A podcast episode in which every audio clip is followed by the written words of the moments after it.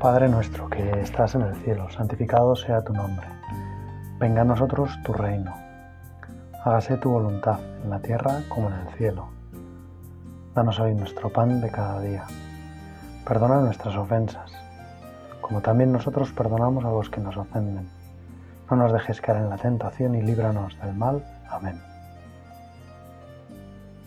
Hoy Señor quiero empezar mi oración tratando de descubrir si en mi corazón hay alguien al que, aunque sea un pequeño rencor,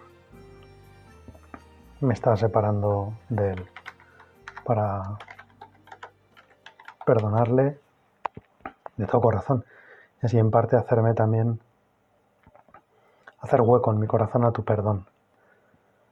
Si quiero que tú me perdones, tengo que perdonar también yo esa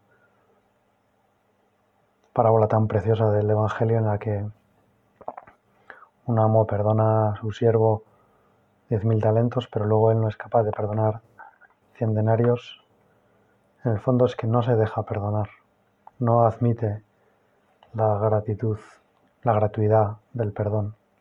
Y yo quiero admitirla, Señor, quiero llenarme de, de tu perdón, quiero llenarme de tu misericordia, quiero llenarme de tu ternura, de tu amor, de todo lo que me quieres, de lo que disfrutas conmigo. Y quiero que me ayude, Señor, ahora a hacer un poco de examen al comienzo de esta rato de oración, si hay alguien en mi vida, algún familiar, alguien del trabajo, algún conocido, incluso alguien que solamente conozco por la prensa o, o por las noticias, o alguien más bien cercano, al que no he perdonado, Señor, al que guardo rencor al que me está pudiendo eh, la cárcel del odio, aunque sea en pequeña medida, lógicamente. Pues Señor, ayúdame a descubrir si hay alguien así, si hay algo de rencor, alguna cosa no perdonada en mi corazón, para que con tu ayuda la limpie, la saque, la restaure. Para que con tu ayuda, Señor, perdone de todo corazón a esa persona y rece por ella. Aunque a veces pueda considerarla, entre comillas, mi enemigo, que pida por él. Ayúdame, Señor, a rezar por esa persona, para que tú le ayudes, para que esas cosas que pues, puede estar haciendo mal y por eso yo estoy sufriendo, tú le ayudes, Señor, a que las cambie, a que las rehaga Cuánto bien podemos hacer perdonando a una persona, rezando, regalándole ese don que es más grande todavía que cualquier don, que es el perdón. Nosotros no somos nadie, pero, pero tenemos esa capacidad porque con la gracia somos capaces de hacer todo. Con la gracia somos capaces de acciones que son propiamente divinas, como el perdón, que es algo absolutamente divino. Pues Señor, danos esa fuerza para perdonar de todo corazón todo lo que hoy nos gustaría perdonar, todo lo que hoy nos gustaría dejar en, en tus manos. Y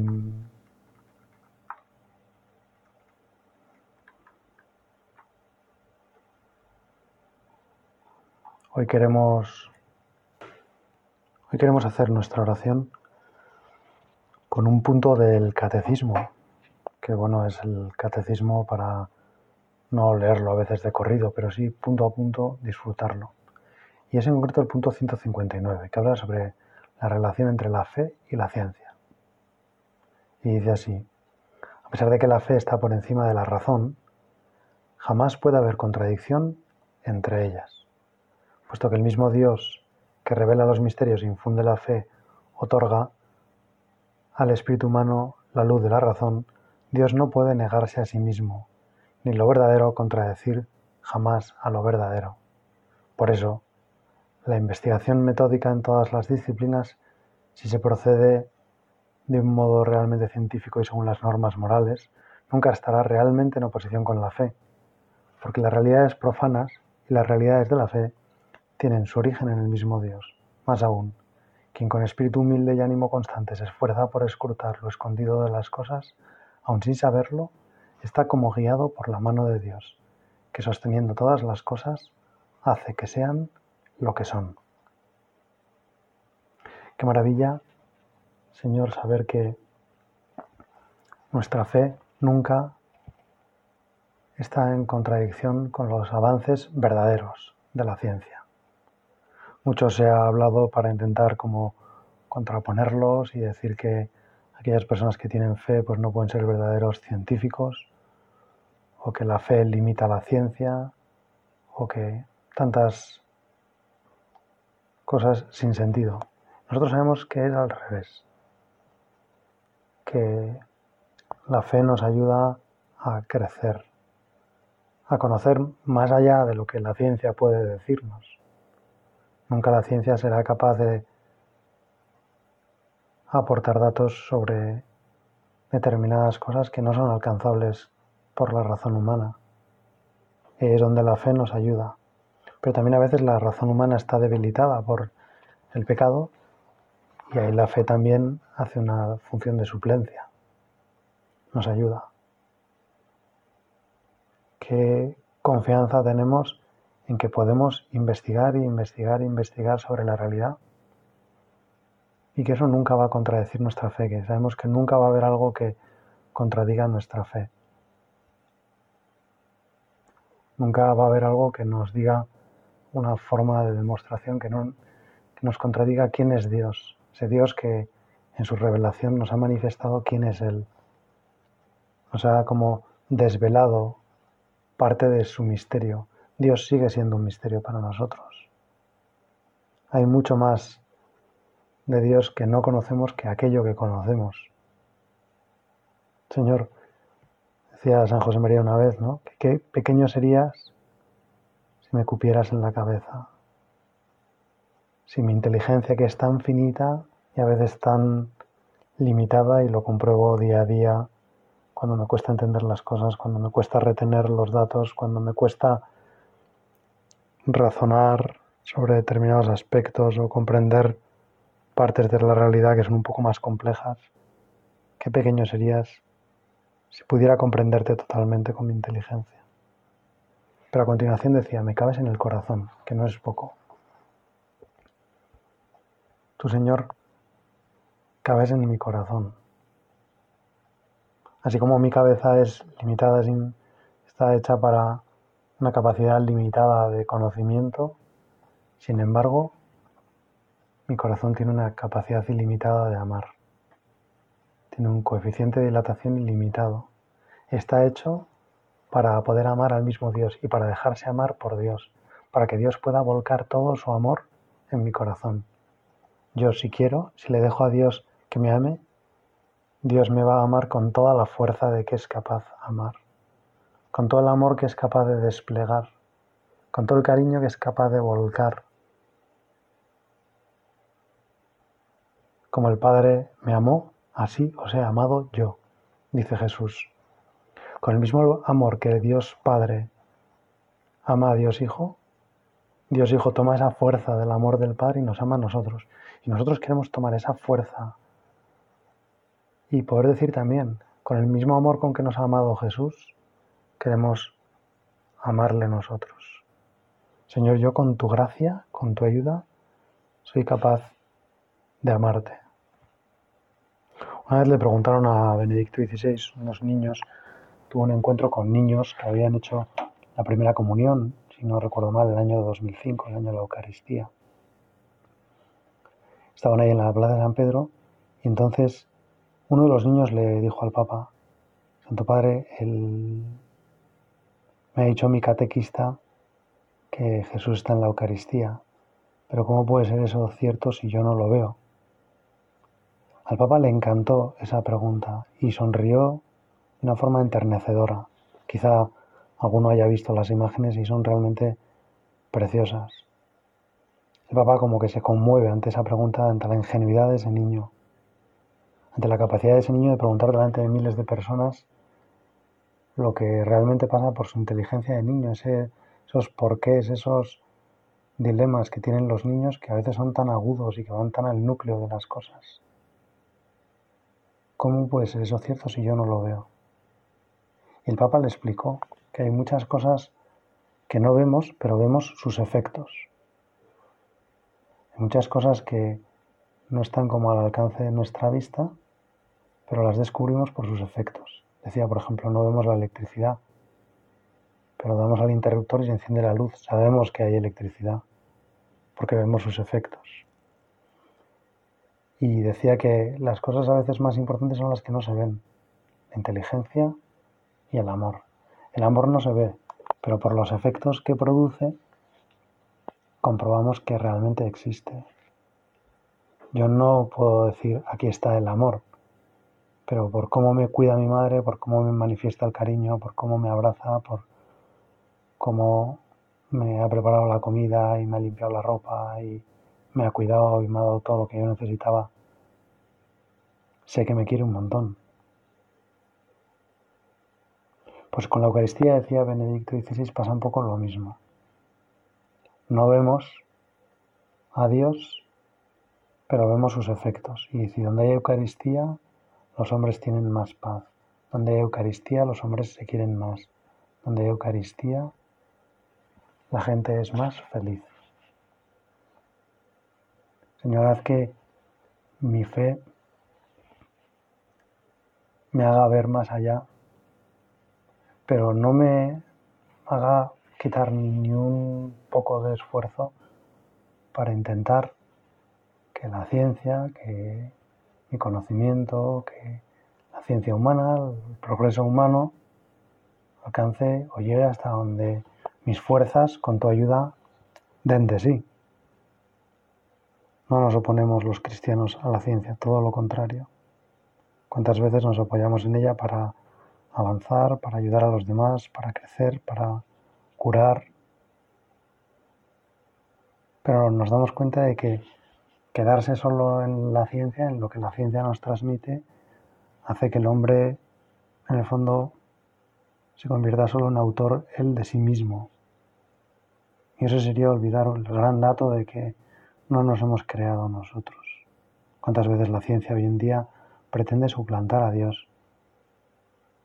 No solo es que nieguen que la fe tenga algo que decir sobre el hombre, sino que quieren decir con la ciencia todo sobre el hombre. Y la ciencia no explica todo lo que es el hombre. La ciencia no alcanza a explicar algunas cosas del hombre que son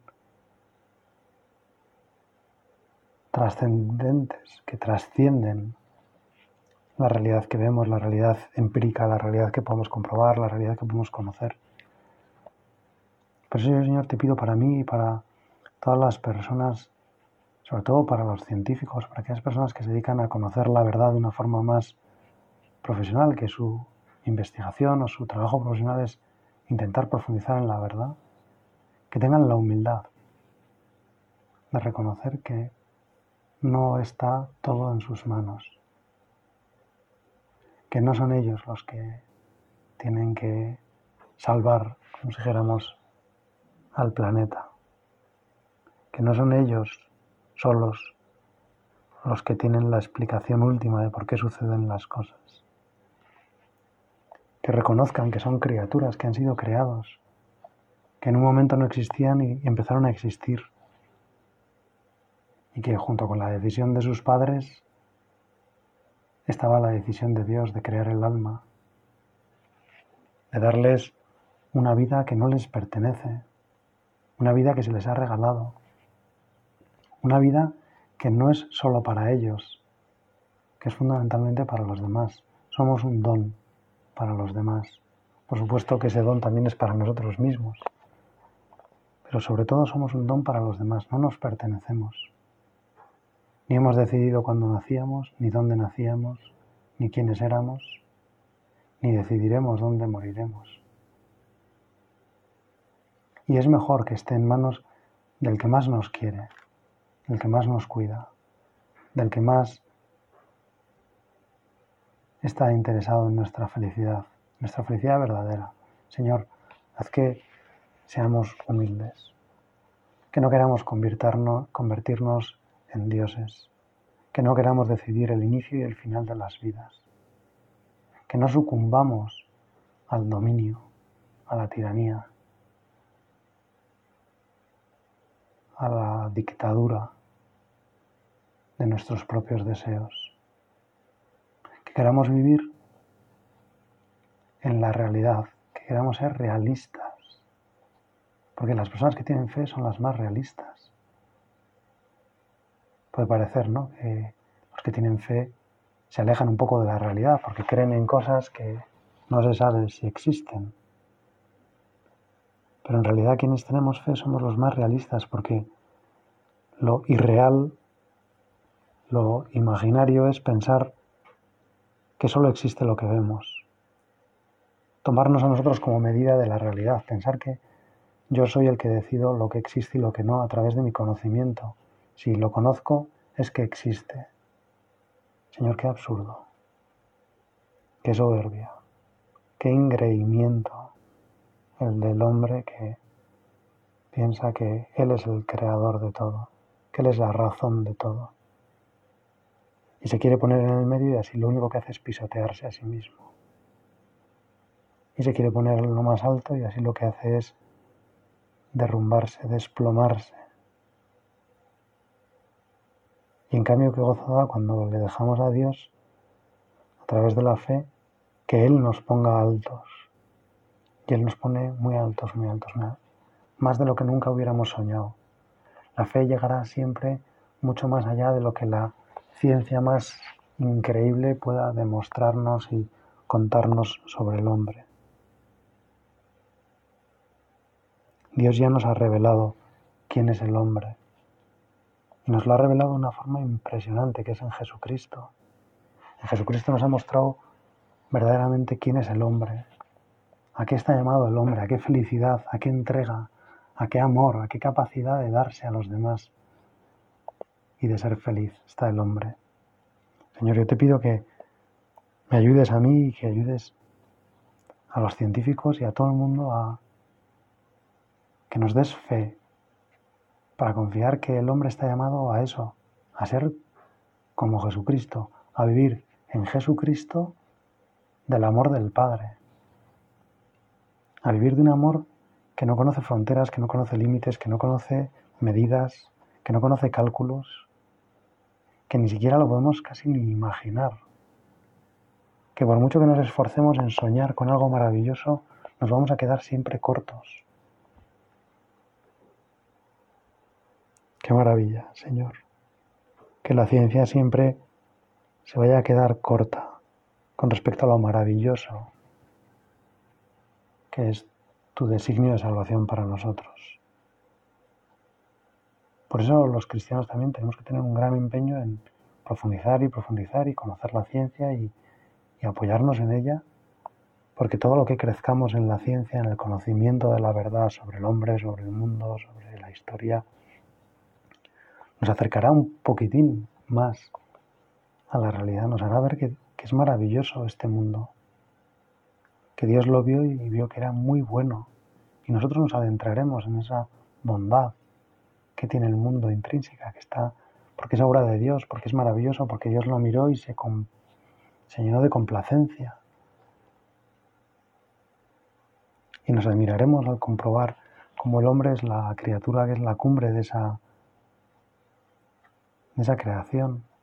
Y nos quitarán entonces los deseos, como a algunas personas les pasan, les vienen, que, piensan que el hombre es el auténtico mal del mundo y el que lo está estropeando. Que es verdad que lógicamente podemos hacer las cosas mal y estropearlo y que tenemos una capacidad destructiva impresionante. Pero es que precisamente porque tenemos esa capacidad destructiva, lo que se demuestra es que tenemos libertad. Y si tenemos libertad, tenemos también una capacidad constructiva es igualmente potente, que la, al menos, que la destructiva. Basta que usemos bien nuestra libertad. Basta que queramos parecernos al verdadero hombre, que es Jesucristo. Basta que queramos dejarnos ayudar. Lo que destruye al hombre es muchas veces la ciencia sin Dios.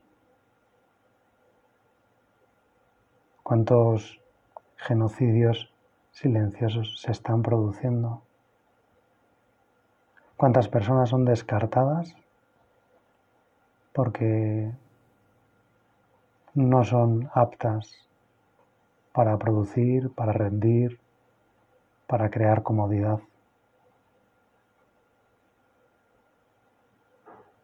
ahí sí que vemos ¿no? que efectivamente el hombre es absolutamente destructivo, que se puede destruir a sí mismo, que puede destruir a, sus a su propia familia. Y a veces el lugar que estaba creado para ser lo más seguro en el mundo, el lugar donde un niño pudiera ser acogido y nacido, es uno de los sitios donde más niños son atacados. la familia sin querer, que es el lugar, el santuario de la vida, el santuario de, del cuidado de los mayores, de los pequeños, de los débiles, de los frágiles, de los vulnerables, de los que son incapaces a veces de valerse por sí mismos, se convierte en el cementerio de las esperanzas de muchos. Y hemos utilizado la ciencia para destruir, para aniquilar, para eliminar, y además sin dejar rastro, para aniquilar de forma industrial, para convertir al hombre en un producto más de una cadena más de producción, en un elemento más del sistema económico. Señor, que no utilicemos la ciencia para ir contra el hombre. que a veces pensamos que queremos servirle y nos estamos equivocando. Y yo el primero, Señor. Cuando quiero vivir solo cómodamente, cuando me sirvo de la ciencia y no respeto la realidad de las cosas, la realidad de la naturaleza, la realidad de la creación, que somos criaturas, que el mundo no nos pertenece, que no podemos usarlo como si fuera nuestro que estamos administrando un regalo maravilloso que nos ha hecho Dios y que ojalá que sepamos compartirlo con los demás, con las generaciones futuras.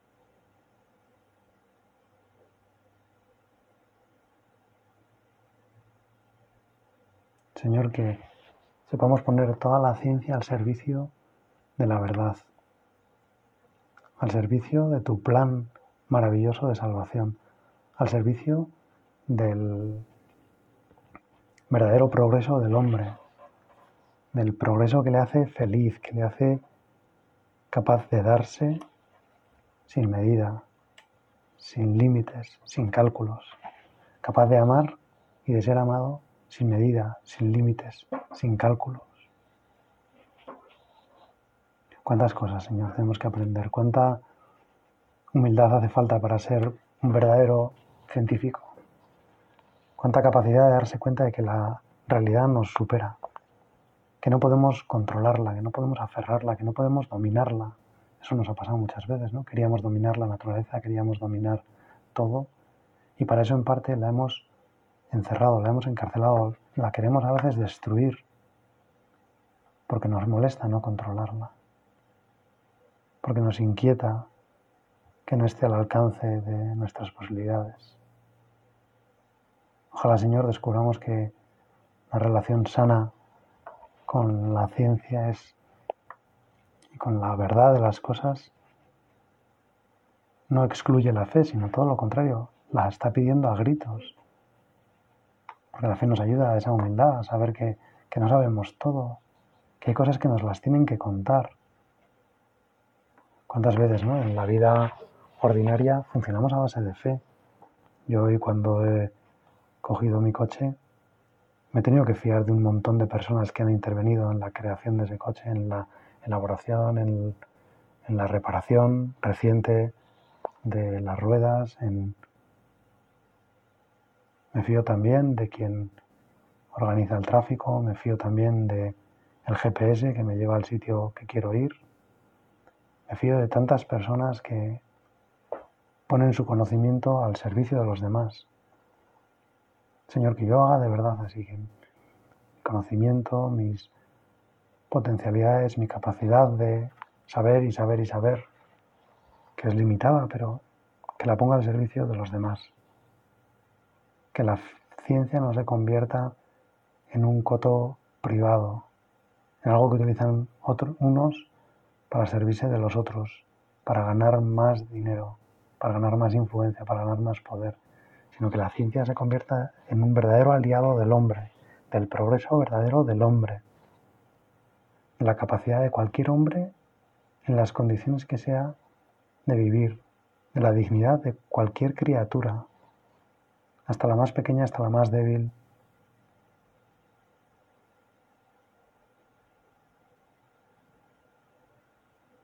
Qué maravilla, Señor, que seamos capaces de respetar lo que no entendemos, lo que no controlamos, lo que nos rompe los planes, lo que nos desconcierta, lo que se nos va de las manos, lo que no sabemos cómo gestionar.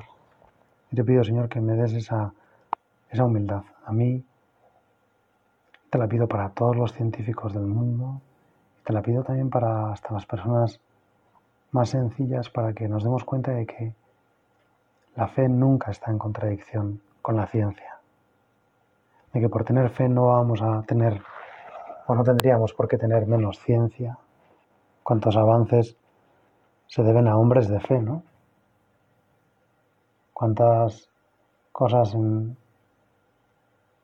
la ciencia han sido llevadas a cabo por personas de fe.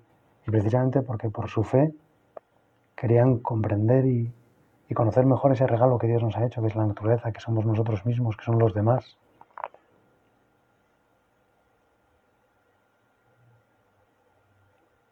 Ojalá, Señor, que, que des mucha humildad a todas las personas, a los que están pues muy cerca de conocer cosas increíbles que, algunos nunca llegaremos a conocerlas porque se nos escapa por la capacidad de nuestra inteligencia o por interés en esas facetas de la realidad. Pero ayuda, Señor, a los que son muy inteligentes, a los científicos que tienen mucha capacidad, que confíen en su inteligencia, pero confíen en ella como un regalo tuyo, como una ayuda que les das para conocerte mejor. Y que nos demos cuenta, Señor, que por mucho que la ciencia avanzará, para conocerte a ti, que, es, que eres lo más importante del mundo, lo más importante de lo que existe, no nos va a bastar la ciencia. Y por eso, Señor, yo creo que me des toda tu luz, que tú me cuentes quién eres, cómo eres, cómo me amas, cómo quieres que yo te ame, qué cosas me regalas, qué cosas me pides cuando en realidad cuando me pides me lo me estás haciendo es un favor. Vamos a terminar pidiendo a la Virgen, esa doncella tan humilde, pero que al final avanzó tanto en el conocimiento de la realidad porque mm, se fió de Dios.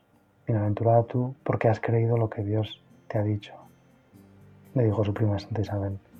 Pues bienaventurada Virgen María porque has alcanzado un conocimiento que excede toda la ciencia, que es el conocimiento del amor de Dios. Te pedimos que nos lo cuentes, que nos lo transmitas que nos hagas humildes como tú para descubrir todas las maravillas que Dios nos quiere regalar. Dios te salve María, llena eres de gracia, el Señor es contigo, bendita tú eres entre todas las mujeres y bendito es el fruto de tu vientre Jesús. Santa María, Madre de Dios, ruega por nosotros pecadores, ahora y en la hora de nuestra muerte. Amén.